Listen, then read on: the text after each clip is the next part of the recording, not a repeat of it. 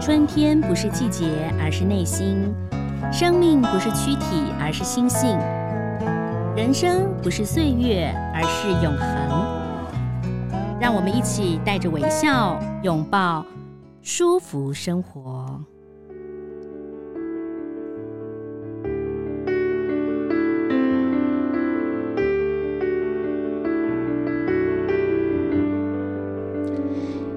迎收听《舒服生活》，我是赵婷。今天呢，很高兴为大家邀请到一位，我真的觉得很多朋友要跟他学习啊。为什么呢？我觉得毅力哈，或者是说他不放弃的精神啊。欢迎呢，是时候放手让你飞的作者蔡昭伟，蔡爸你好。哎，主持人好，线上朋友大家好。很少人叫你蔡昭伟，对不对？都说蔡杰爸哈，现在是这样哈。对。那今天一定要特别介绍你的名字哈，因为啊，你知道我们出门呐都是谁谁谁的太太或谁谁谁的先生，都什么太太什么，而且你小孩子念书的时候都是什么妈妈，就没有自己的名字了哈。嗯，好，蔡昭伟，蔡杰爸，那。其实最近呢，这个蔡爸上了很多的讲座啊，还有其实你在这些年当中写了几本书哈，让很多的朋友不管说，呃，在成长的过程当中可能会遇到一些比较特别的孩子，或者是说他们自己呢也是身为比较特殊儿的父母亲，都超感动的。这本书好像已经是你的第三本书了，对不对？对，嗯，第三本。我最近看到你的演讲，我发现啊，你把蔡姐的成长过程都记录下来了，真的很让人感动哦。而且我完全其实看不出来，因为您好像有跟大家分享说，蔡姐其实她算是重度自闭，对不对？对，她，她早期症状就是情绪障碍了，然后不会讲话，嗯，她然后就没没有人类的行为，嗯嗯。但是呃。在你的这个整个的这个陪伴下，我觉得他进步好多。呃，就像你书上写到的一样啊，其实有的时候，你知道，就是有的时候大家就把他放到学校去了，就不管他了哈。那当然有特殊教育的学校，但是我发现你不是，你辞掉工作陪伴他，而且他在高中之前，你特别让蔡杰去念普通的学校，这个是什么原因呢？可以跟大家分享一下吗？因为蔡姐是是我们家，哎、欸，唯一的孩子，她没有兄弟姐妹，长子长孙，她对不对？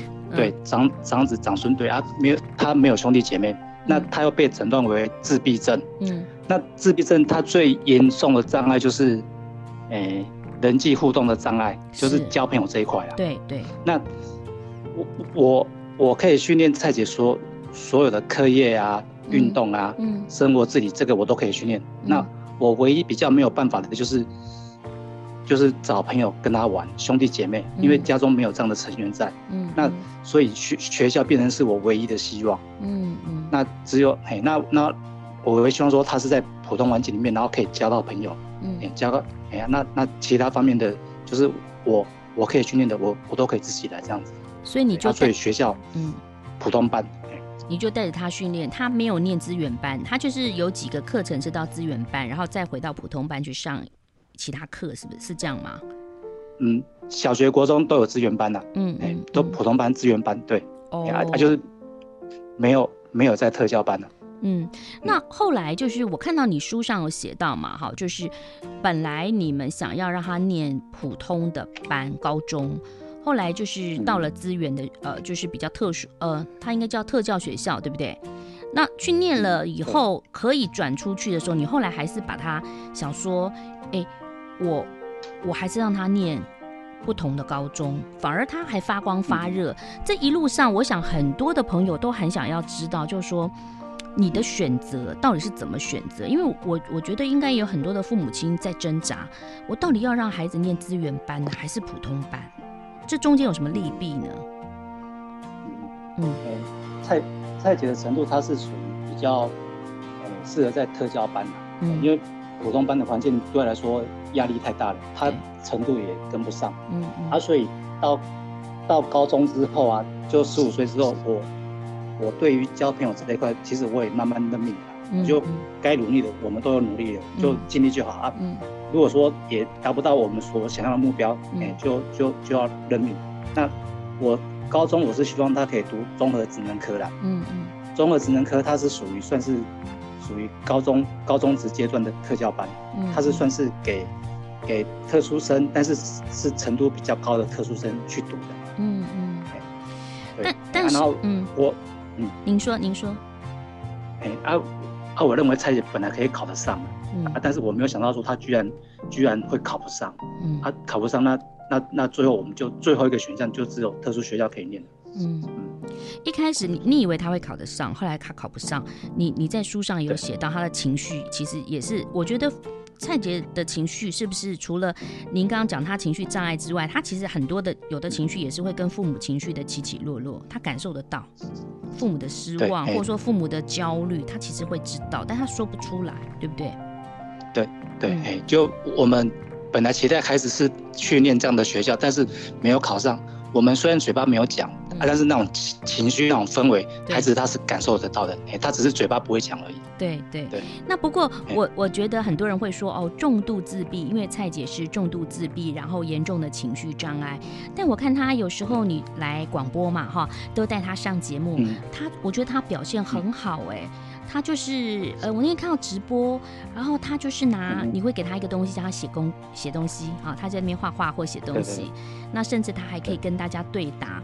其实这个让很多重度自闭症的家长们燃起了信心。哎，这一路走来哈，哈，你有没有你有掉过男儿泪啊？很多次吗？还是没有掉过男儿泪？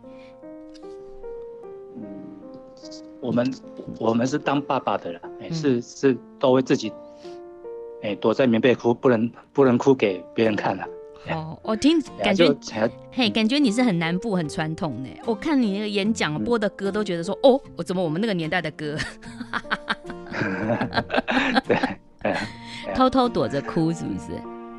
嗯，对，嗯嗯，因为你说好像蔡杰三岁叫爸爸，五岁还才会叫妈妈，是不是？哎，六岁，六岁，嗯。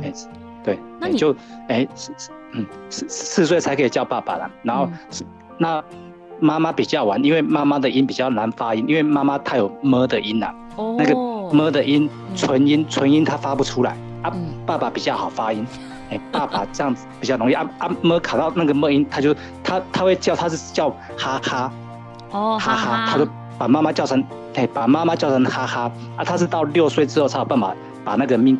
么的音也发出来，所以是到六岁才有办法叫妈妈。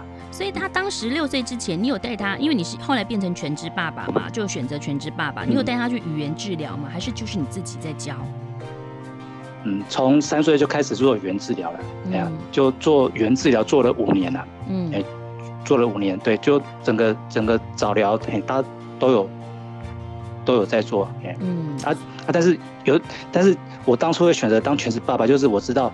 早疗，你光是把孩子带去医院做早疗，嗯，或是只有交给学校特教老师，嗯，这种练习量是不够的啦，嗯嗯，哎、嗯欸，这种练习量没有办法去改变说让孩子进步多少，嗯，就是可以影响特殊孩子啊，特别是中重度等级的孩子，关键还是在于长期陪伴者，嗯，的那个照顾者，他的影响力才是最大的，嗯，不可能说我们孩子去做做语言治疗哦，半个小时，一个礼拜半个小时啊，做职能治疗。一个礼拜半个小时，然后他的症状就会好。如果如果那么容易的话，哈，那就不需要疗养机构的了。是是，对啊。所以我觉得你真的好努力哦，就是呃一路的让蔡杰是成为大家的一个榜样哈。那有时候回想起来，如果你自己念书的时候这么用功，可能也都台大了哈。好，好，开玩笑的啦哈。那蔡昭伟蔡杰爸，其实呃，因为他。他是重度的自闭嘛，哈，所以您就不断的带他的成长，你带他做了好多的运动，然后你有给他录呃直排轮，还有那个独轮车啊，那他也获得了很多的奖项，哎，他还他还就是去参加那个什么比赛，我看他打桌球也打得很好哈。那在你这本书当中，其实就是记录嘛，是时候放手让你飞。你觉得这个年现在这个他这个年纪了？他现在也在工作，他也自己也可以去讲演讲了，所以你觉得你可以放手了，是吗？嗯，哎，是是我们对孩子的期许，期许哦，就以哎就以他现在的状态哦，他可以有，哎，他可以工作啊，可以赚钱，嗯，那对对我们这种长期陪伴孩子的家的身心障碍家长来说，他已经是在飞了，嗯，他这种状态对对对，你看，就我们这种孩子，他很多啦，很多特殊学校毕业的孩子，嗯，他毕业之后没有学校可以读的，对，很多时候就是要进进入疗养机构。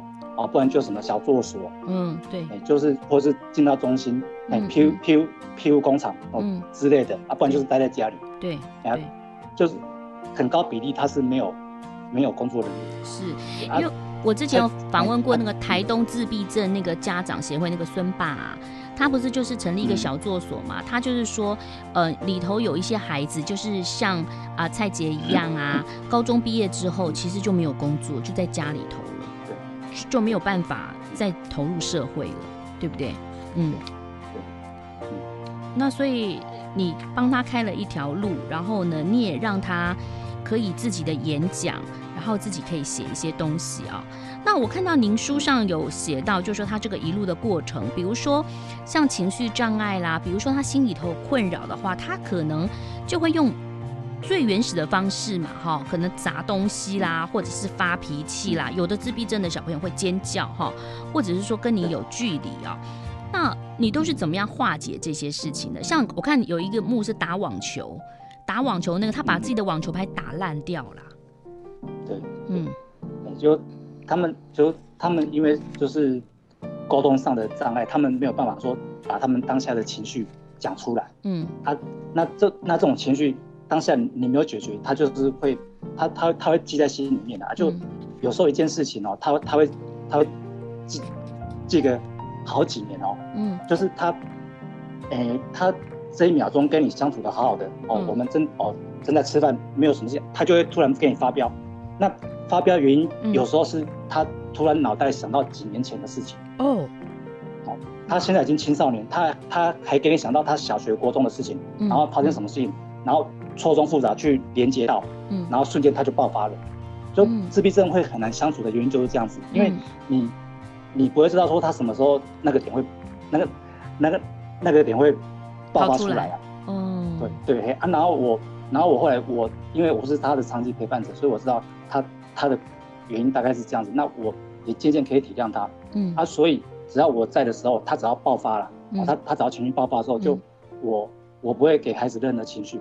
我会在旁边静静的看着他，嗯，然后等把他看着他把他他想表演的那段把他表演完，嗯，哦，他破坏东西就给他破坏，他他抓狂就就就我会在旁边静静的等啊，不要、嗯、不要去去干扰他啊，等他发泄完之后、嗯、啊，我们再来讲是到底是发生什么事情，嗯，如果讲不出来，那我就会叫他用写的，嗯，因为他们口语表达。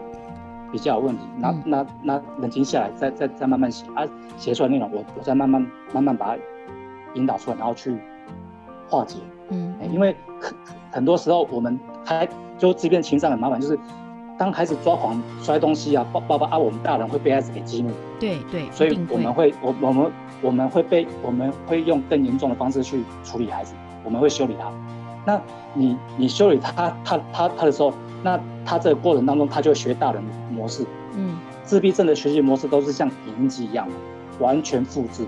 所以有的时候小孩子小时候自闭，父母亲会用压抑的嘛，啊、哦，就是怒斥他，或者是说打他，然后就以为解决了。可是小孩越来越大，你的力气你就越来越弱啊，然后小孩就越来越强啊。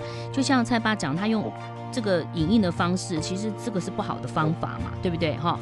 那那我想请教您，就是说很多人想了解，就是说您就在旁边陪伴，让他情绪发泄完，这种频率啊，就是说因为我们也不了解，说他他怎么突然高中或大学，他突然连接到小学的那个状况，不知道他是怎么样接到嘛，哈，这个时间会多久？比如说他情绪啊、呃、崩溃啊或失控。会有一个特别的时间吗？我看到很多的，呃，妈妈们真的都好伟大，就在旁边等，有的时候就是等个几个小时，哎，好，对啊，就蔡姐的状况是，她比较小的时候是，就是她她她爆发摔东西、混乱啊、哭闹啊、撞墙，她可以长达四个小时，嗯，半天哦，四个小时，就就在那给你，对啊，啊，然后我们是随着慢慢的训练，然后然后我会我后来我会让她知道说，你用这招哈，嗯，对爸爸没有效果，嗯，爸爸爸爸爸爸之后不会再被你激怒了，你要表演，我就把你，我就会冷静的看你表演完，这个是一个修身养性的过程嘛，这个这个需要锻炼的，因为我们也不是说一一开始就具备这样能力，是经过很多年的磨练，然后我们才知道说，用这招可以改善孩子，他会慢慢进步。他从几个小时抓狂哦，变成到哦一个小时、半个小时，然后渐渐说几十分钟，嗯、啊，然后发展到现在啊，嗯，现在诶、欸、发展到现在这个诶、欸，他现在十九岁快二十岁，就、嗯、就他只要一发发作完，瞬间马上他就他就会道歉了。他的心情，他只要发现，他就马上道歉，然后就就没有事的，就不会说像像小时候就几个小时这样子。那很棒啊，因为呃不是每个孩子都跟蔡杰一样嘛，对不对？有的孩子发作完是不会道歉的，尤其是说自闭症的孩子，他对于呃肢体的接触，或者他有的是怕水，对不对？那其实不只是自闭啊，像雅思有雅思特质的孩子，他有时候有时候他也是会这样啊，固着性很强，然后不太喜欢眼神对眼神。哦，这个每一个孩子都不太一样哈，所以照顾蔡杰的过程也是你修炼的过程，对不对？对，哦，修身养性的过程，对，修身养性。那呃，在这个书上写到，就是你就带他大量运动了。我看你的体力也很好，你他他要做什么运动，你都陪着他，所以你每一个运动，蔡杰会，蔡爸也会，是不是？嗯，就我要先学会，才有办法去教他了。嗯，我。我如果自己不会哦，嗯、我拿自己不会的东西去教孩子，其实孩子也不会服气的。嗯，就孩子本身就瞧不起大人的啊，因为你自己都不会，你还叫我做，嗯，嗯啊，这样怎么会有说服力啊？所以，所以我，所以我教孩子，我要把他教，就是我自己要先学会啊，然后我学会了，他看爸爸会，他自然就跟着做了。嗯，你就不用跟他废废话太多，就是我们有做出来，就他就心服口服。嗯嗯，哎、嗯欸、啊，然后这样，哎、欸，这这这这样子好处就我们亲子间的。的互动会更加紧密啊。那至今他学过什么样的运动？跟大家分享一下。桌球嘛，学过，呃，桌球、游泳、游泳、直排轮，嗯，独轮车，哦，蛇板，蛇板，双龙板，哇，蛇板很难呢。哦，哎，然后蛇板的进阶就是双龙板，双人板啊，哦，双双龙板，双龙板。蛇板它是一块的啦，对，它是一块板子。双人板是两个吗？对，双人板就是就把它拆开，把它拆开就变成双人板。那很难呢，因为蛇板一个都很难，要扭来扭去啊。双人板就是左脚右脚都会扭来扭去就对了。哎，就它会分开，就所以刚开始初学者练练的人那个脚会劈腿啊，哦，它它会裂开，哎，所以你哎，所以刚开始练会很辛苦。哎是算比较。高阶的，所以是不是很多的医生呢、啊？我记得以前有一些医生都叫这个自闭症的孩子，或妥瑞的孩子，或雅思的孩子去练那个指呃一个轮子的那个单轮车，那个对于他们的专独轮车专注是有帮助的吗？还是对他们呃整个整体是有帮助的？呃，专注力有帮助啊，抗压性也有帮助，因为训练独轮车它是很它是算难度比较高的运动，嗯，啊，所以。你有办法学会，就是你要承受过无数次、无数次的失败。嗯嗯，你要经得起这样的考验，你你你才有办法练会这个技能啊。这个训练过程本身就是训练孩子的抗压性的。嗯，然后就是磨练孩子的性格的过程。所以独独轮车，哎，就是就是后来用来训训，就是在在训练特殊的这这十几年的发展就蛮。蛮常见到的，嗯嗯，那蔡杰其实啊，呃，在蔡爸的陪伴之下，你他考取了这个机车的驾照，对不对？还有这个烘焙证照，嗯、然后呢，也得过了国际奥特网球比赛的金牌，哎，哦，嗯、还有二零二一年总统教育奖，哇，真的是，我我觉得。这种成就哈，其实都是陪伴来着哦。一路走来呢，呃，你辞掉工作陪伴，是不是跟太太也是有充分的沟通？就是为什么是你而不是太太呢？可以跟我们讲一下吗？当一个全职爸爸。嗯，对，就当初孩子确诊之后，然后就是因为我父母要要求我太太把工作辞掉。了哦，但是我太，但是我太太她不愿意辞掉，嗯，因为因为。如因为因为我父母很早就退休了啦，嗯，他们是每天二十四小时都待在待在家里面。你们跟父母一起住吗？啊、对，是啊，我父母个性都都蛮强势的，嗯，那我，然后我大概知道我太太的处境，她如果说把工作辞掉，嗯，哦，她她没有在工作，然后又要家里这个还是搞不定，他、嗯、又要侍奉公婆，嗯，他他应该会疯掉了，嗯、啊，啊，所以所以我实在不忍心让我太太去去去扛去扛这样的责任，嗯，对啊，啊，然后我后来觉得，就因为我来我来处理。蔡姐哦，就是我的体力比较足够，嗯，因为因为因为很多时候我是需要搏斗，那个妈妈妈妈妈妈哈，天生就是要注定来被儿子欺负，嗯，妈妈没有办法去对抗儿子，爸爸才有办法，嗯啊啊啊，所以我当初就已经看到这一点，所以我我把工作辞掉来来训练孩子啊，一定会比我太太把工作辞掉来来照顾孩子之后的发展会比较好啊，所以我们当初才选择要走走。走这样的方向，所以你真的很爱你太太哈。书上也有谈到嘛哈，你有问过你哎，那你你真的就是嘴巴很硬哦哈。然后人家蔡姐问你说，爸爸，你的你的老婆是不是漂漂不漂亮，对不对？是不是不漂亮？那就是说你妈妈漂不漂亮？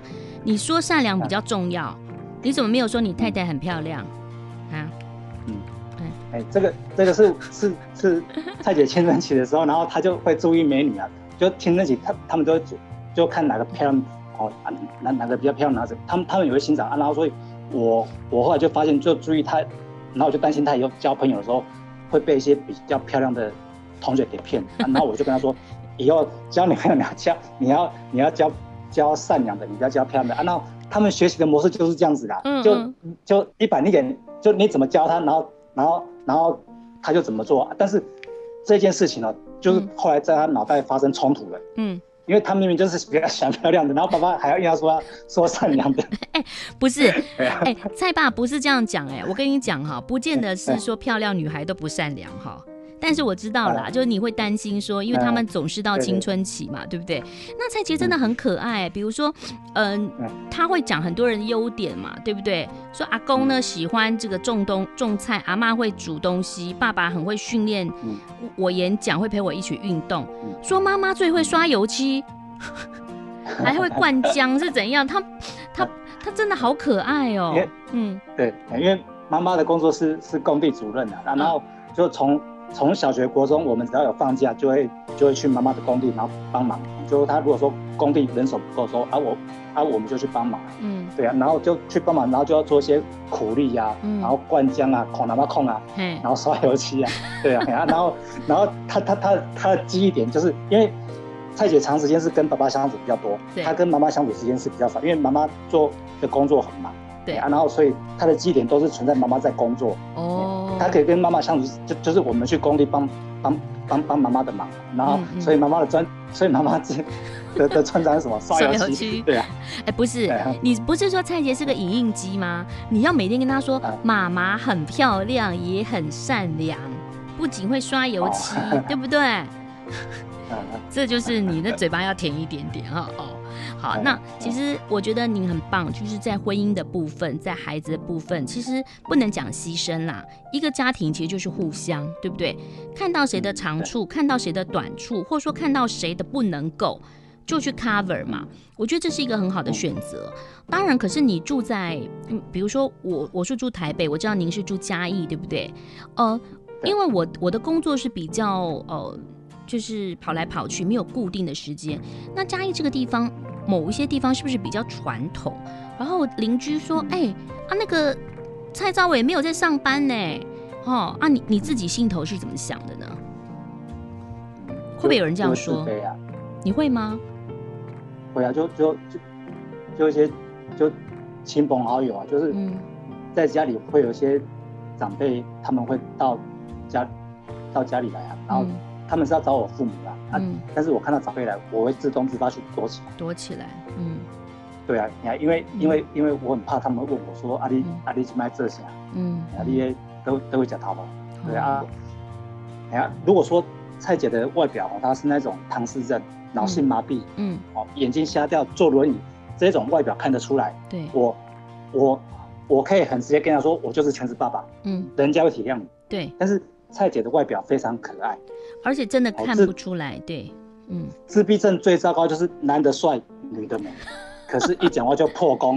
哦，他们拥有非非常好看的外表，嗯。啊，这种好看的外表就是专门专门用来欺骗社会大众用的啦。嗯嗯嗯，对啊，你看啊，对啊，我要怎么去跟他解释说什么叫自闭症？嗯嗯，很难解释啊，所以嗯，对啊，所以早期就碰到这种这种状况，然后我会多想，像像我如果说去外面啊，碰到以碰到以前工作的同事啊，嗯啊，他们也会打招呼，也问说啊，你现在在在哪家公司？嗯，对啊，然后我们碰到这种场面，我们也我们就是我们也是会支支吾吾啊。嗯，对嗯。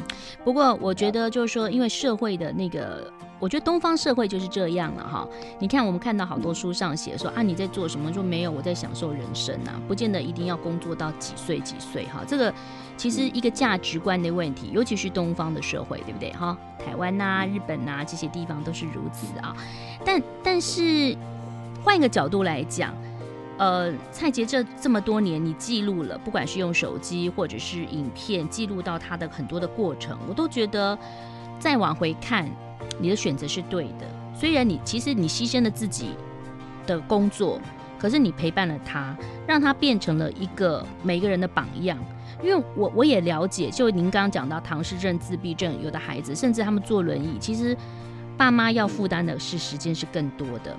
还有一个是因为蔡姐是一个小孩，对不对？那其实有时候。手足当中压力也很大哎，你知道有有的手足哈，就是爸爸妈妈年纪大，就会跟那些手足说：“哦，我跟你讲，你哥哥哦，啊，你姐姐是你的责任呢，你记得你要带着他。”其实这个压力很大的，嗯，你有想过这个问题吗？对啊，手足其实这个问题也蛮也也蛮伤脑筋的，因为不是每个家里那个手足哦都会相亲相爱的。他有没有表兄弟啊？堂兄弟？有啊，对啊，但是他们是他们是住在北部的啊，我们是住在南部，嗯、啊，所以顶多只有逢年过节他们才会回到南部才才有机才有机会见面。嗯嗯，对啊。好，那其实蔡杰其实现在慢慢的也会啊、呃、了解一些我们一般的心情，对不对？有一次你不是讲到说，蔡杰说。你们就不要把我生出来就好了，不要生出来就不会有压力了。他也会有这样的一个反应啊。嗯、那个时候你是怎么样的回答他的？嗯，就就当下听到就就吓一跳啊。嗯，然后就就就很惊艳啊，因为因为蔡姐其实有智能障碍，嗯，她她的语言层次没有这么高，嗯、但是她那次突然就蹦出这，你就不要把我生出来，然后想说是去去哪边学到的？嗯，她怎么有这么这么高？高层次的语言，对、嗯、啊，然后我就吓一跳啊，然后那个时候我我太太在追剧啊，嗯，呀就追韩剧啊，然后然后她也她她她每次追韩剧，她都被那个韩剧给控制住，哎呀，就她看很多，我就我实在对对我太太这个人伤脑筋，哎呀，对啊，就我我对妇女同胞这个追韩剧，我实在是很。没有啦，不知道该怎么讲啊，就 我们也会追英国剧呀、啊，我们也有王冠，我们也追美剧都有啦。哦，但是我跟你讲，那这真的就没有办法停下来耶。哦，我跟你要还好，韩剧好是只有十几集啊，有的剧一百多集，累死了。嗯，所以蔡姐也跟着他一起看韩剧哦。不会不会，就就蔡姐讲出这句话之后，然后我太太居然就会把韩剧放下，然后、哦、然后我就觉得开这就。这一句话的魔力太大了，对啊，然后我们之后我们就会开始去去想说，为什么不要把你生出来，然后就就就就去就去跟他讨论，然后他说哦压力太大，嗯，那他压力大原因是什么？嗯，就是因为我会我会跟跟他问说哦他在工作发生什么事情，他在学校发生什么事情，嗯，嗯，那我会深入的追问的，嗯，因为因为因为我要训训练他对话，对，然后。啊啊，这个对他来说，因为他反应没这么快，嗯，啊，他如果说没有办法马上讲出来，他又担心爸爸会生气，嗯，啊，所以他的压力，他他的压力来源就有很大部分就就是这样子。啊。那我后来我我就渐渐知道他的压力来源是来自于爸爸，嗯，然后所以之后哎、欸、之后我就慢慢放慢角度，我就是我会学学妈妈啦，嗯，就是我不要把把把蔡姐逼得太紧，好，不要说紧迫盯人就。一定要他讲讲到什么样的程度？嗯，因为蔡姐跟妈妈的感情很好，原就是因为妈妈不会紧迫盯的。嗯嗯，因为妈妈都在看韩剧，妈妈妈妈都不会管他，所以他就很喜欢妈妈。嗯、啊，那爸爸不是，爸爸的个性比较会会会会去挖掘，把他那个那就就是会把他逼得太紧，把他潜力挖掘出来。嗯，对，啊啊，但是相对来说，就他压力也会比较大。啊，那我后来就。就就就慢慢就慢慢去调试改变自己的做法。嗯，对。其实你真的也很伟大，但是你看哦，在你这本书《是时候放心让你飞》哦，时报出版的里头很有趣，就是当你在记录蔡杰他的很多的过程，比如说他去比赛的过程，他出国的过程，你会发现他的日记啊，最重要都是写吃哎、嗯。他其实有有写他比赛过程啦，他但是他比如说他桌球比赛、嗯、一开始，呃，有一个好心的爸爸就是。叫他的儿子稍微让球，就是慢慢打，对不对？让他可以晋级。他他只是求一个比赛得名，可以去吃麦当劳，或者是可以去吃什么什么。他不是，他并不是说想要比赛真的得名。然后他到国外去啊，好像跟着比赛，他也说哦，今天吃好多哦，什么拉面什么什么。他他的他。注重的是美食，跟我们一般的世俗想的哦，一定要第一名不一样哎。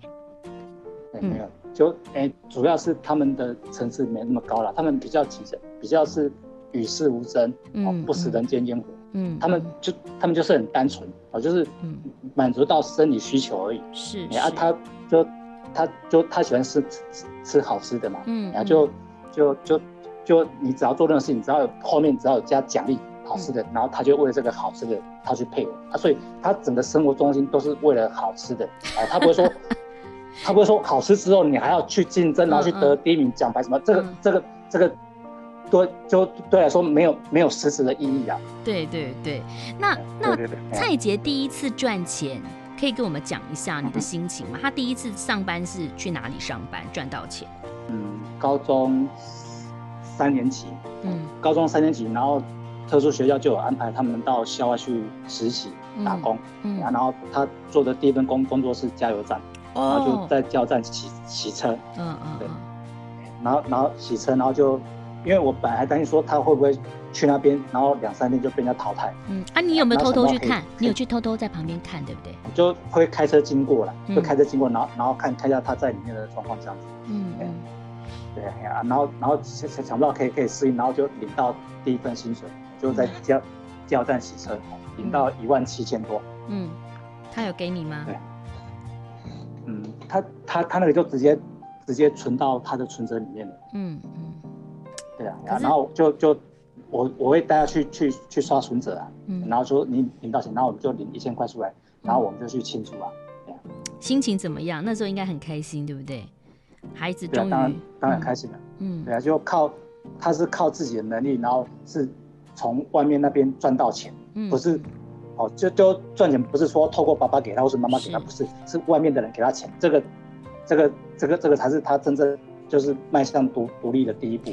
而且我觉得啊，因为一步一步教的很好，他自己蔡杰的日记写说，上班第一件事要先签到，拿抹布去加油岛，要擦油枪、擦窗户，擦干之后才到洗车的地方，对不对？他说他有洗到 Lexus 哎。Camry、马自达、Artis、福斯、Volvo、喜美，对，什么 RAV4，他都他都认得哦。哦，就他的兴趣，他的兴趣就就是这个啊。他说每天都被人家催要擦快一点，因为我动作很慢，我就是擦不快。在这边我们班做，有人同学做半年动作比较快，所以不会被念，所以会做的比较快乐。然后没有车的时候会去扫树叶、捡树叶，还去外面拔草。他这个其实就是慢慢融入社会了，对不对？对。哦，嗯、呃，但是呃，后来就是他有回到了原来的呃学校去上班，对不对？毕业以后，嗯，哎、嗯，对。那高中毕业之后就就回到他小学的母校去当工人。嗯嗯。对。他喜欢吗？是是可以做啦，嗯、就就做一些就是。也是打扫啊、搬运的工作，然后因为是小学母校，然后所以会有他在工作期间呢，一定会碰到他以前带过他的老师啊，他就有熟悉感。嗯，对，啊，一些老师师长可能看他工作辛苦，然后也会请他吃什么东西啊，喝个饮料啊，嗯，或者或者聊个天，对啊，嗯、就就基本上是是做是做这样的工作，嗯、因为是。小学母校，他还他还是多少有受到一点点的保护的。嗯嗯。对，啊啊，但是也是会有压力的，就压压力就来自他的他工作的同事啊，哦，就一些一些打扫的阿姨呀、啊，哎呀，然后然后就是他他也是会像他在那个加油站工作一样，加油站啊烘焙就是动作太慢，嗯、就是多少他他也是会被念，嗯，啊就就是跟不上人家的进度，或是哎扫一扫，然后突然又想到开心的事情，然后就在蹦蹦跳跳，啊，然后就就。他们会会突然说，哎、欸，就就是想到什么开心，然后他就忘记说他现在应该先把这个先做好。嗯、他们会突突然荡掉，啊，可能就会因为这样子，然后然后就会被念嘛。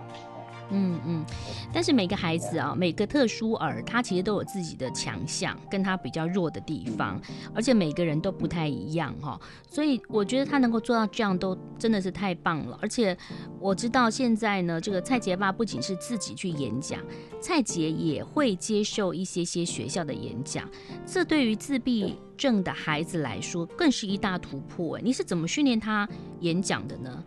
我我听过他自己来介绍自己，我觉得讲的非常的清楚，哎，这个是经过多久的磨练？嗯，他的第一场演讲是在高中三年级的时候，嗯，然后就参加一个颁奖典礼，然后主办单位就邀请他上来讲十分钟，嗯，然后我们为了这个十分钟的演讲，嗯，就就做简报，然后看着简报这样讲，啊，就就在家里这样子一直重复练，就至少要练习五十遍了，练习五十遍，哇，这样。嗯哎啊，然后他讲到现在，他他毕业之后，我就哎，他讲到这个礼拜，他已经完成五十二场。哇，好棒哦！每一次的演讲，嗯，对，每一次的演讲长度都不一样，嗯、然后对象不同，所以我会改内容。嗯、所以你看哦，每每一次的演讲都要练习五十次，嗯、那练对讲讲五十场的，所以他练习几次了？两千五百次。两千。对。对对，哎，甚甚甚至还超过，嗯，他没有说，他没有说哦，他就第一场练五十次，然后第二场就完全复制，没有，对对他来说，每一场都都是新的挑战，然后因为因为每一场过后，我我我会发现他的缺点呐，嗯，然后所以我会我会修改内容，嗯，就是我从他第一场演讲到现在，每一场我都要改，然后去修改他讲话的方式，然后练习到现在两千五百次。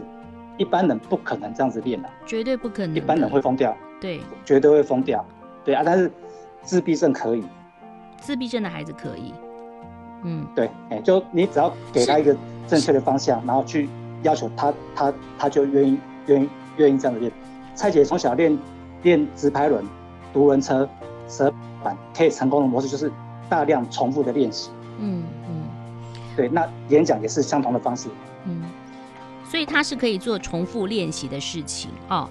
那但是这一切都是要有有人陪伴哈，就像刚刚嗯蔡昭伟蔡杰爸所说的一样，其实有的时候你去外面的学校，人家可能就是一学一个礼拜两三个小时，但是剩下的这个时间就是由你陪伴他哈。那当然轻度自闭跟中重度自闭。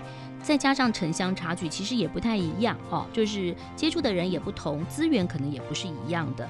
但是我我相信，只要，呃，台湾现在算是资源算蛮多的，那我相信，就是说只要有信心、有决心的话，每个人都可以跟蔡姐一样。那更有很多的朋友想要知道、了解你哈。那您的生命当中，你现在有规划吗？除了蔡姐之外，你自己有没有什么一些想法呢？你自己？回到了蔡昭伟自己，嗯，就我是因为这个孩子哦，才会才会改变我的命运嘛，嗯，如果说蔡姐她是一个正常的孩子啊，嗯，我我应该现在还是会在工地哦，继续做我的工地主任的的事情，嗯，我是不太可能说说从在在在工地工作，然后变成在学校当讲师。或是变成去去学校教教蛇板当教练，是，那是因为生了这样孩子，然后我才有这样的命运。那接下来我就是我会陪着蔡姐哦，因为我已经讲讲讲讲了十几年了啦，嗯，就演讲讲十几年，然后接下来我会用用用我这这十几年的功力，然后传授给蔡姐。那我希望说他以后他他可以达到像像哎、欸、像我过去走的路这样子，嗯，然后就就过去经，然后他一。他可以在讲师这条路，然后做做他喜欢做的事情，然后分享快乐，然后带给大家。嗯、是，哇，今天真的很感动，就是说当了全职爸爸，陪伴着孩子，但是讲到未来的过程，还是希望孩子能够就像你书上讲的一样，放手让他飞。但是父母亲呢，我跟孩子跟父母就像在放风筝一样，对不对？风筝飞得高一点点，我们就稍微用手拉扯一下，哈，中间就是有一条很很牵挂的线呐。也希望呢，这个呃蔡杰爸能够心愿哈，就是能够哦随心所欲。好，今天非常谢谢蔡昭伟蔡杰爸介绍这本书，是时候让你飞。谢谢蔡爸，谢谢。好，谢谢，谢谢。